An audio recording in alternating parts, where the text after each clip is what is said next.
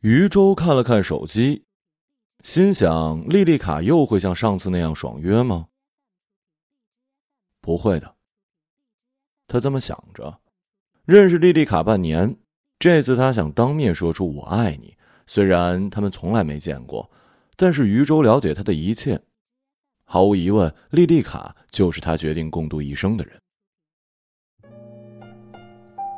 这个下午，他坐在南锣鼓巷的咖啡馆，认真的打量每一个推门走进来的女孩，其中有几个很美，但他一眼就能断定这些都不是莉莉卡。莉莉卡是与众不同的。他说：“当你看到我的时候，肯定一眼就能把我认出来。”余舟好几次索要照片的时候，他都用这个理由给回绝了。余舟旁敲侧击，比如他有一次买了一双手套，问他要什么尺码，他说要最小的。此刻他握着这副柔软的小羊皮手套，对比手掌的大小，莉莉卡一定很瘦弱，甚至矮矮的，会扬起脸看他。余周又看了看手机，没有任何消息。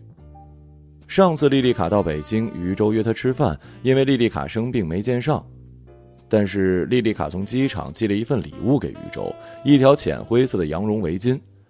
虽然当时已是春末，围巾派不上用场，但他还是很喜欢。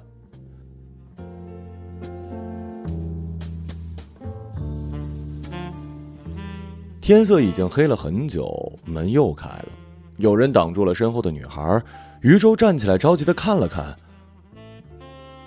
不，那也不是莉莉卡。他发了几条消息，又打了几次电话，莉莉卡都没回，不会出什么事儿吧？余舟是去年冬天认识莉莉卡的，当时他在上网闲逛，有个女孩加了他微信。这不是他第一次添加陌生女孩，通常聊了几次之后，他会约出来吃饭，不错的餐厅，得体的对话，开车去酒店。余舟长得高大帅气，从不缺女伴。谈过两三个固定女友，他可不是通常大家所说的渣男。余舟尊重女性，认为她们跟自己一样享受毫无负担的关系。他只是跟很多人一样讨厌长久的承诺。当时这个叫做海鸥姑娘莉莉卡的女孩添加他时，余舟想都没想就通过了。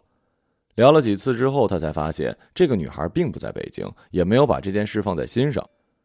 那阵子年终工作很忙，余舟经常加班到凌晨。他喜欢这份广告公司的工作，努力把每一个方案做得漂亮。实际上，他是那种从小成绩优秀、上很好大学、尽让人羡慕的公司。余舟用努力换来收获。换句话来说吧，他是一个实际的人，绝对不是那种被爱情冲昏头脑。可是现在。一个工作日的下午，余舟坐在咖啡馆等了五个小时之后，手机终于响了。莉莉卡发来消息：“对不起啊，我已经回厂里了，我们工厂着火了，就是我检测的那间厂房。你也知道，我这个破公司有麻烦。”余舟赶忙问：“结果怎么样？”“好像是有人违规操作吧，也还在等结果，还好没人受伤。”“呃，那你把你地址给我吧，我把手套寄过去。”你上夜班的时候带着。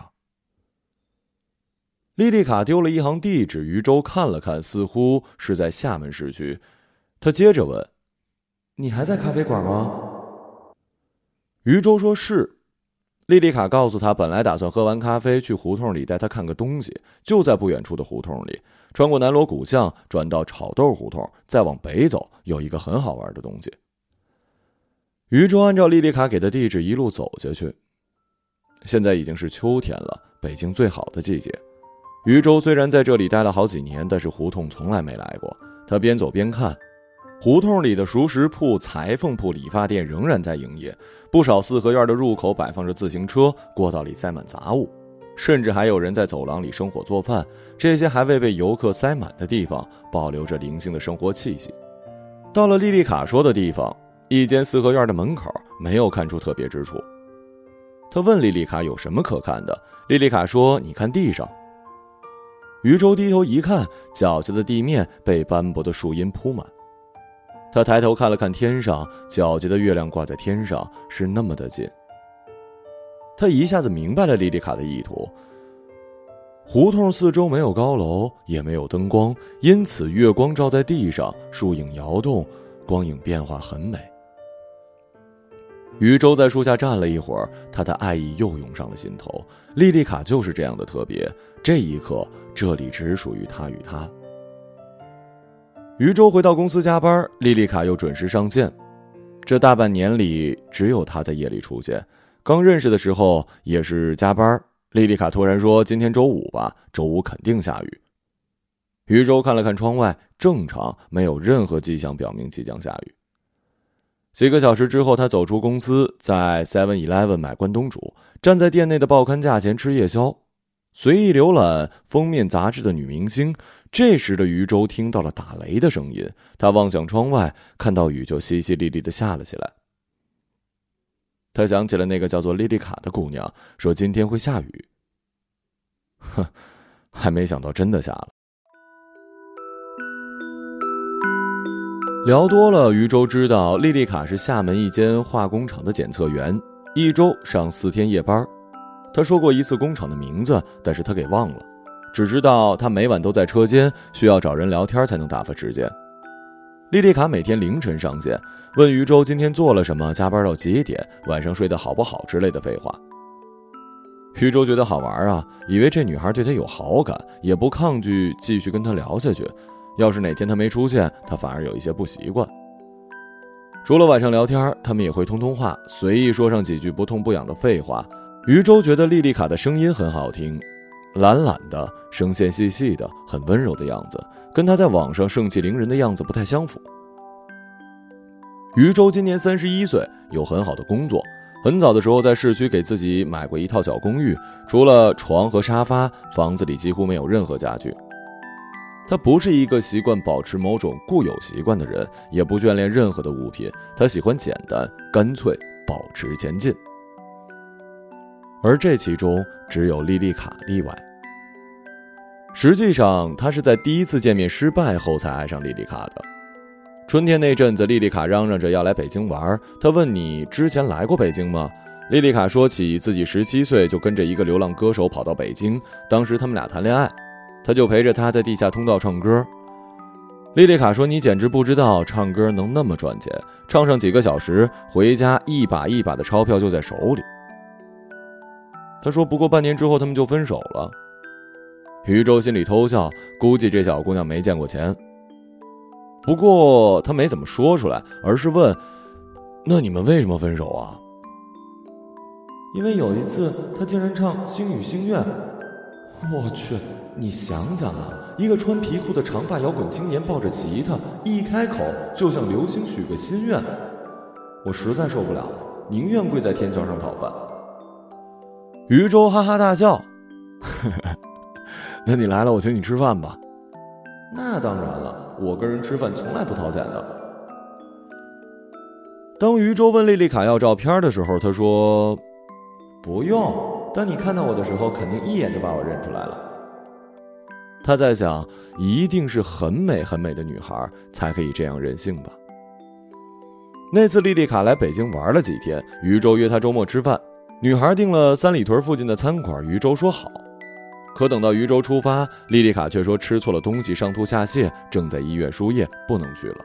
余舟想去医院看看她，但是莉莉卡坚持让她去吃饭，说这间餐馆很难定位，千万别浪费了。余舟反正都出门了，就去了法国餐厅吃顿饭。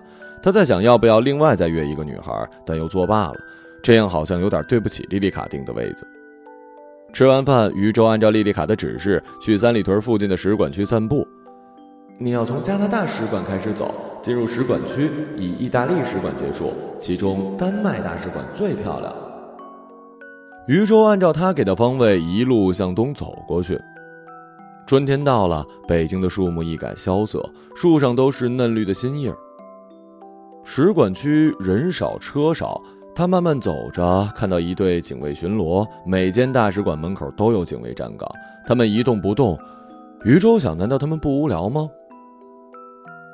这是余舟第一次来使馆区，惊讶地发现这可能是全北京最漂亮的地方。整洁的马路两旁栽有高大的树木，他透过铁丝网看到每间使馆里也种满了树，像公园一样。里面的建筑也各有特色，完全不像北京。他就慢慢的逛着，看到一些根本没有听说过的国家使馆。天色渐黑，昏黄的路灯亮起来，整条路上除了余舟，就只有警卫。莉莉卡在线上焦急的问：“哎，你到意大利使馆了吗？”“呃呃，快到了，怎么了？”“你找到路边的第三棵树，我昨天在上面刻了一只海鸥。”余舟笑了笑，心想：“真是小孩子心性啊。”他绕到树旁，发现树的背后果然削掉了一块皮，上面歪七扭八的刻着一只类似于鸟的东西。余舟拍了张照片。你好意思管这三角形叫海鸥啊？我怕警卫发现啊，时间紧迫。这个时候，果然有个警卫从门岗里走出来，站在远处观望宇宙。他有些不好意思，立刻走了出来。哼，不会以为我们是间谍什么的吧？他走到大路上打车，为了间谍这个想法笑出了声。对啊，昨天莉莉卡来存情报，今天自己来取，很像那么回事儿啊。那天晚上，莉莉卡还没有退烧。晚上，余舟陪着她有一搭没一搭的说话。余舟想起他不知道莉莉卡的真名。今天服务员问谁订的位，他愣了一下，报了莉莉卡的手机号。服务员说：“哦，是苏小姐订的。”这边请。余舟问莉莉卡真名叫什么，她说苏丽丽，很俗气。不会啊，很好听啊。还是莉莉卡比较好听，海鸥姑娘莉莉卡听起来就不错。余舟随口问她为什么叫海鸥姑娘莉莉卡这个名字，现在的网名都乱七八糟，谁也不会真的在意。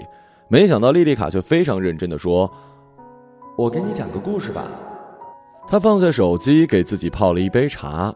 暖气停了，天还没有完全回暖。他抱着一床毯子放在沙发，他舒坦的坐在上面。开始吧。以前呢，所有的海鸥只有一个名字叫艾玛，它们世世代代都叫艾玛。可是有一只海鸥却不满意，它为自己取名为莉莉卡。其余的海鸥都不理解，为什么你不叫艾玛呢？毕竟我们海鸥就是叫艾玛呀，可是这只海鸥就坚持自己叫莉莉卡，这导致其他海鸥都拒绝跟他一起玩，他就只好自己玩。那只海鸥去哪儿玩了？这只海鸥独自飞走了，它飞呀飞呀，见到了月亮，羽毛上染上了银色的光。它又飞呀飞呀，见到了风暴，和雨点一起飞向大海。有一天，莉莉卡落在了一艘船的桅杆之上，看到了一只猴子，她与猴子成了朋友。猴子给莉莉卡讲了很多故事，开心的、悲伤的。莉莉卡听完，对猴子说：“谢谢你的故事，你是我的朋友了。”猴子说：“再见，祝你好运，我的朋友。”然后呢？莉莉卡去了哪儿了？她回家了，回到了自己爸爸妈妈和兄弟姐妹的身边。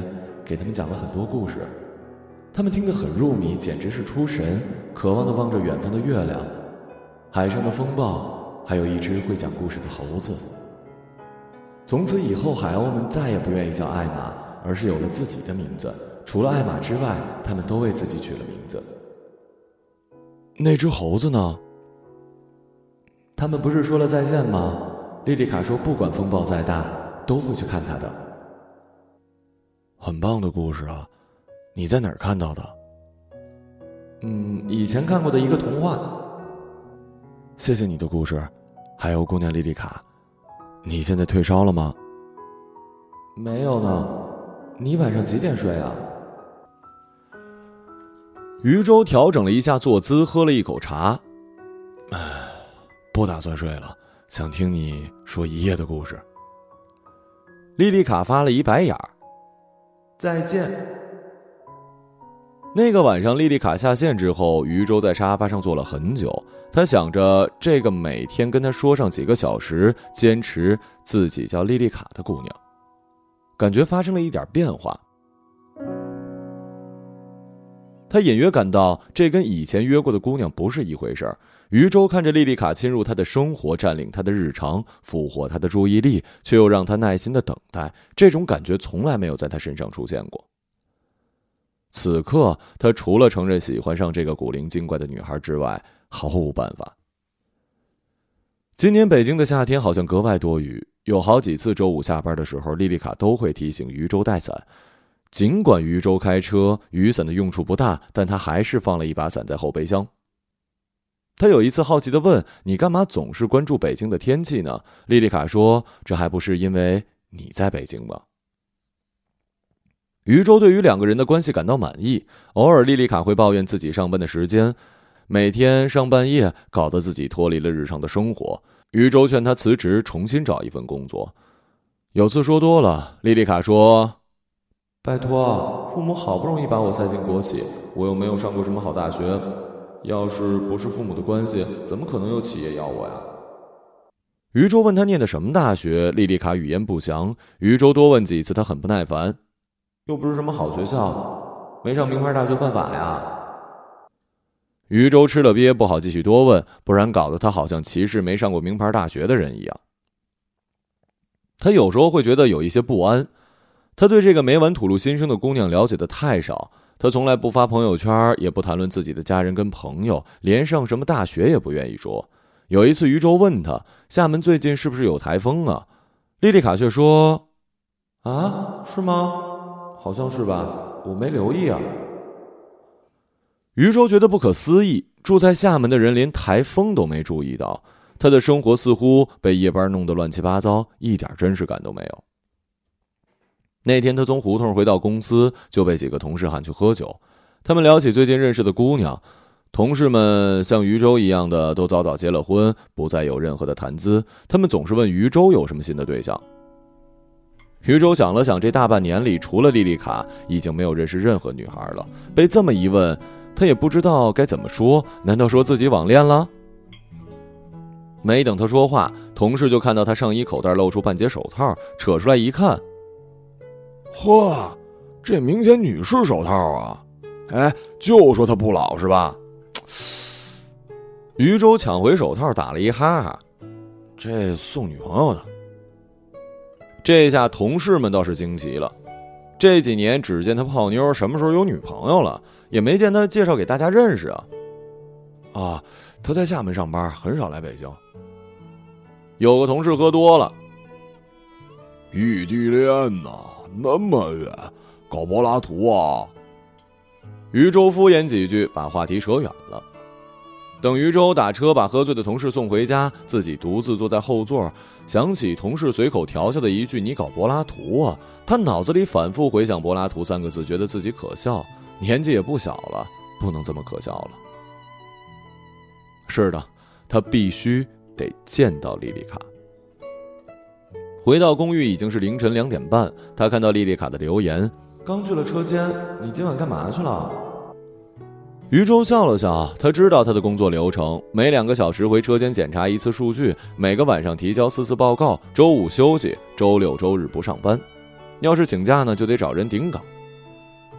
平时莉莉卡就在监控室里上网聊天或者看书。莉莉卡经常看完一本书就跟他讲故事。他记性不好，往往记错名字或者搞错年代，但是故事总是讲得很好。余舟自从毕业之后就不再看书了，工作太忙。老板恨不得他全身心扑在项目上，哪里有什么时间读闲书啊？但是这大半年，很多深夜，他在屏幕上一行一行出现的字里流连忘返，为这些故事深切的高兴或者失落。余舟回了一句：“跟同事喝酒去了。”莉莉卡发了一白眼儿：“丢给我一个无聊的夜晚吧。”余舟盘算了片刻，他今天收到了莉莉卡的住址，明天周五。晚上飞到厦门，周末正好莉莉卡休假，他没有把这件事告诉她，准备留一个惊喜。傍晚时刻，余舟坐在飞机，看着窗外染成金色的云海，一眼无际又瞬息万变的天空，真漂亮。飞机在万米高空带着他飞向自己的爱人，再也没有什么比这更美的了。他想怎么跟莉莉卡说第一句话呢？说什么呢？这样会不会很傻呀？虽然他们打过很多次电话，但是四目相对，会不会无话可说？他会被吓到吗？余舟把包扔进出租车的时候，试图让自己不要胡思乱想。他跟司机说了莉莉卡家的地址，望着车窗外闪过的景色。这时天已经黑了，却没有凉快下来。他脱掉外套，感觉自己在出汗。莉莉卡以前提过，自己住的是一个老旧的小区，没有电梯，每次爬六楼都很累。楼道里的感应灯坏了，几个月没人来修。余舟按照地址在小区里绕了几圈，终于到了二十七栋四零二的门口。他踏了几脚，感应灯果然没亮。准备敲门的时候，余舟看了看手机，九点过五分，时间正好。他犹豫片刻，没有敲门，而是在微信上问莉莉卡在不在家。莉莉卡迅速的回复：“在啊，正准备去上班呢。”那你开门吧。什么？我在你们家门口。哼，吓唬谁呀？敲门啊！余舟笑了笑，轻轻扣了扣铁门，但是屋内并没有声音。我敲了呀，你开门吧。你真的去了厦门？余舟有些奇怪，什么叫你去厦门呢？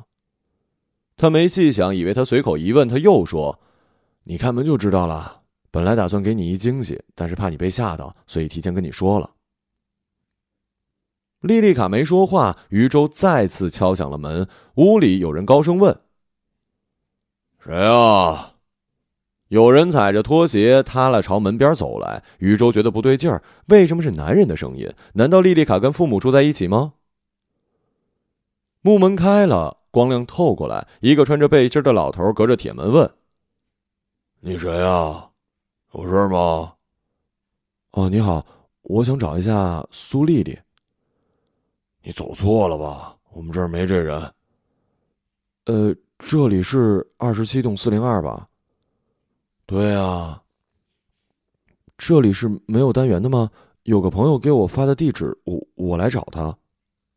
二十七栋就一个楼，没有单元，你看是不是写错了？这没有苏丽丽，我家在这住了好几年了。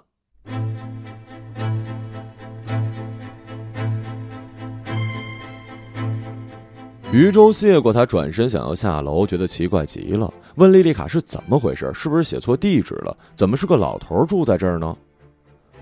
可是莉莉卡没说话，他等了几分钟，屏幕灭了几次，每次按亮屏幕，莉莉卡都没有回答。余舟干脆打过电话，每次响了很长的时间却无人接，余舟有一些着急，继续打电话。可是最后一次，电话的语音提示，对方已经关机了。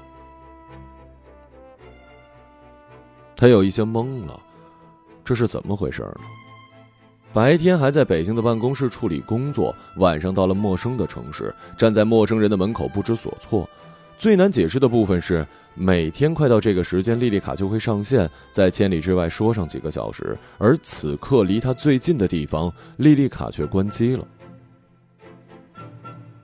他站在黑暗的楼道里，听着每家门口传来微弱的声音，有人走动，有人正在看电视，门缝里透出微弱的光。余舟留了很多言，说这不是一个玩笑，自己真的在厦门。莉莉卡仍然没有回复。余舟脑子里飞速的转着，各种可能都设想了一遍，但怎么也解释不通。难道莉莉卡并不住在厦门吗？那她为什么要骗人呢？余舟回想这一年，莉莉卡极少透露自己的信息，除了名字跟假地址，还有此刻已经关机的电话，他对她一无所知。可这是为什么呢？莉莉卡并没有让他汇过一分钱。如果说他是在骗人的话，他图的是什么呢？余舟胡乱的找了一家酒店住下。第二天，他再打电话给莉莉卡时，电话仍然关机。余舟确认了，莉莉卡一直在撒谎。他根本就不在厦门。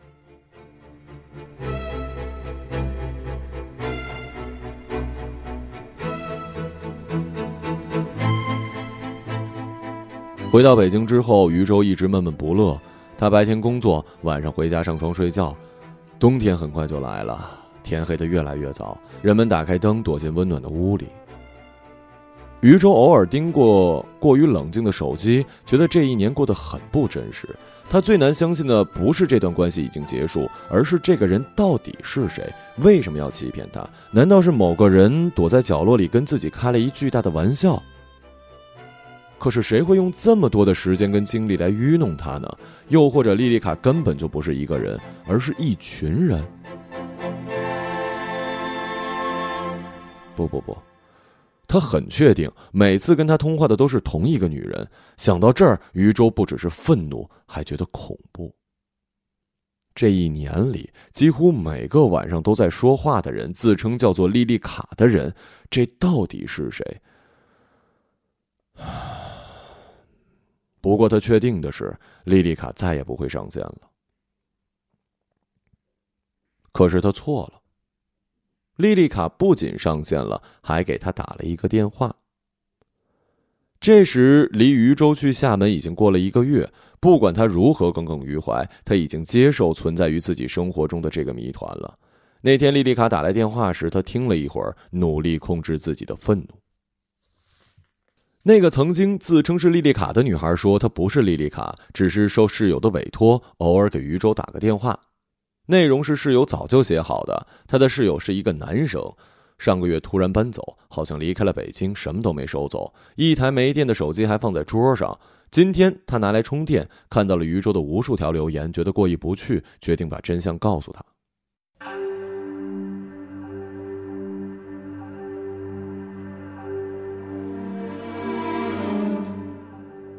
余舟的怒意已经达到了顶点，他翻出莉莉卡送的围巾跟自己买的手套，全部扔进了垃圾桶。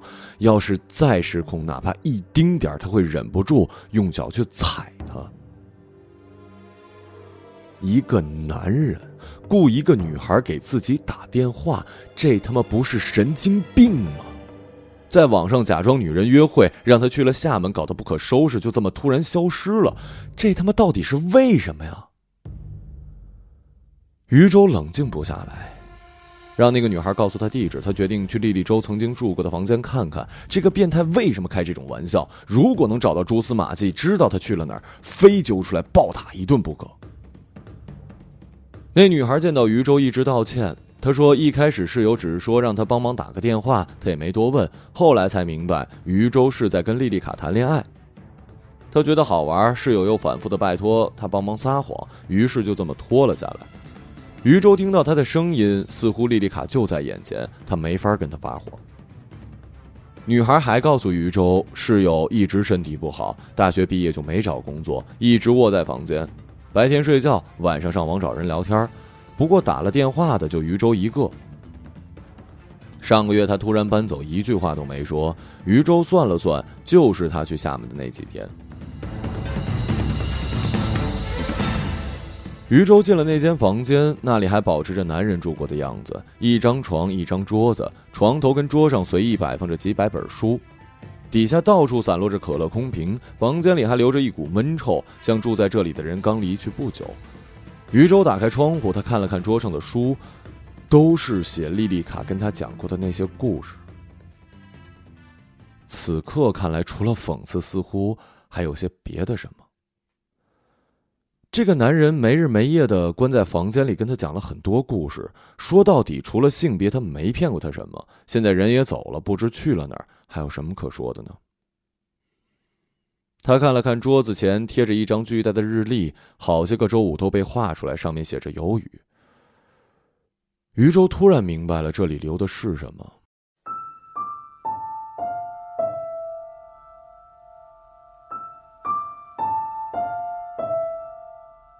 隆冬很快就来了，有个星期五，老板让所有加班的同事提早回家，准备过节。余舟开着车出来，堵在车流里。天色昏暗，他看着路上匆匆的行人，他们都低着头，顶着风一路小跑。没过一会儿，竟然淅淅沥沥的下起了雨来。他想起今天是周五，也想起那个跟他说一定会下雨的莉莉卡。余舟回想起那条倒霉的围巾。在这场奇怪的关系里，唯一真实抵达过他身边的东西，从莉莉卡住处回来的那个晚上，余舟提着垃圾下楼，将它倒进了垃圾堆。他看着这条灰色的柔软的羊绒围巾，此刻蜷缩在垃圾堆里，犹豫了一秒，是否把它捡回来。但他转过身，头也不回的走掉。他并不讨厌同性恋，只是他不是而已。而此刻，他感到脖子上空荡荡的。余舟努力让自己睁着眼睛，不让眼泪在闭眼的瞬间掉下来。他看着眼前的雨，告诉自己，就算天会再次放晴，可是雨下过了，这个世界就不一样了。就像莉莉卡出现过，他的世界就变了。即便他是一个男人，那这个世界也变得温柔了，让人隐隐作痛。留在那个房间里的就是莉莉卡编造的世界跟爱啊。余舟踩了一脚油门，跟上前车，迎着雨点行驶在拥挤的车道。他又告诉自己，他跟他的爱意，没有一丝的虚构，在这个一定。一定会下雨的星期五。